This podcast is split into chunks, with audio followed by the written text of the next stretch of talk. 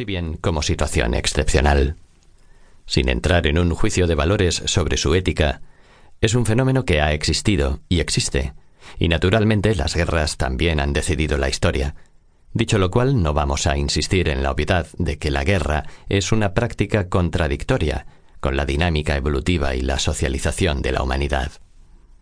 Como se ha señalado, la guerra es un fenómeno transversal y transtemporal, que no necesariamente debe relacionarse con el desarrollo tecnológico, político o social. Sociedades de cazadores recolectores de la prehistoria o de periodos recientes han practicado la guerra con el mismo empeño que las sociedades neolíticas, las industriales o las postindustriales. Las fuentes y la documentación sobre los pueblos cazadores recolectores o sobre los agricultores incipientes de tiempos más o menos cercanos evidencian que la guerra formó parte de la realidad y práctica de algunos de ellos.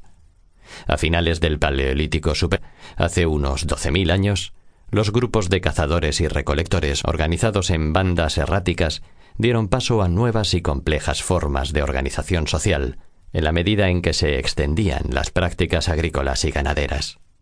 La jerarquización social fue en aumento, y finalmente aparecieron sociedades de jefatura, en las que caudillos permanentes o circunstanciales contribuían a la redistribución de recursos y a la organización de tareas complejas.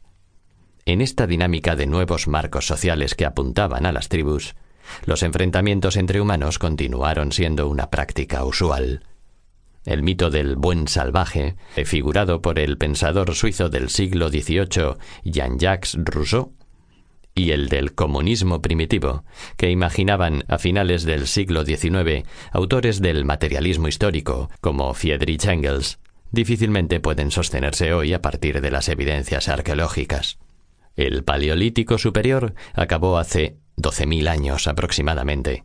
En algunos lugares de Europa Occidental pervivieron las mismas formas de vida basadas en la caza y la recolección, en lo que se conoce como periodo epipaleolítico. En Oriente Próximo el final del Paleolítico dio paso al Neolítico, caracterizado por el desarrollo de la ganadería y la agricultura, que en sucesivos periodos se extendió hacia Europa, el norte de África y Extremo Oriente. En el Epipaleolítico y el Neolítico encontramos ya evidencias de confrontaciones sistemáticas entre humanos. En la villa de Taleim, en el actual estado alemán de Baden-Württemberg, los arqueólogos localizaron restos de los resultados de un enfrentamiento violento entre humanos. Hace unos 7.000 años, las llanuras del centro y sur de la actual Alemania estaban ocupadas por agricultores. Cultivaban cereales, y en sus confortables granjas había bueyes, vacas y cerdos. Su instrumental de piedra era muy eficaz y contaba con hoces de sílex, raspadores, raederas para preparar pieles, punzones, etc. Las hachas de piedra pulimentada respondían al tipo conocido como de horma de zapato.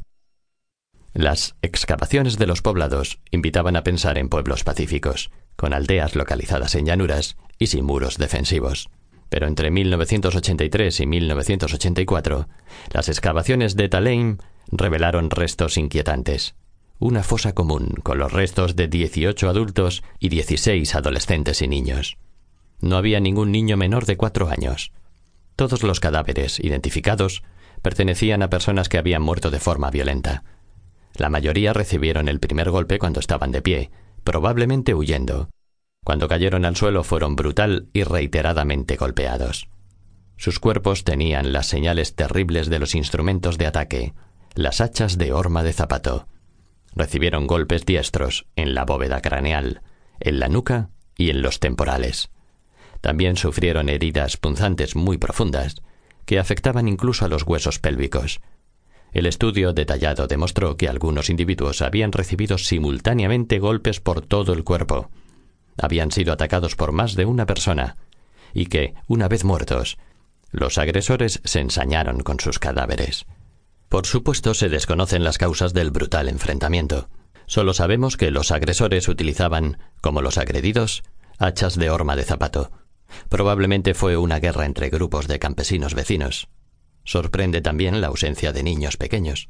Tal vez fueron secuestrados. El resto del grupo sucumbió total.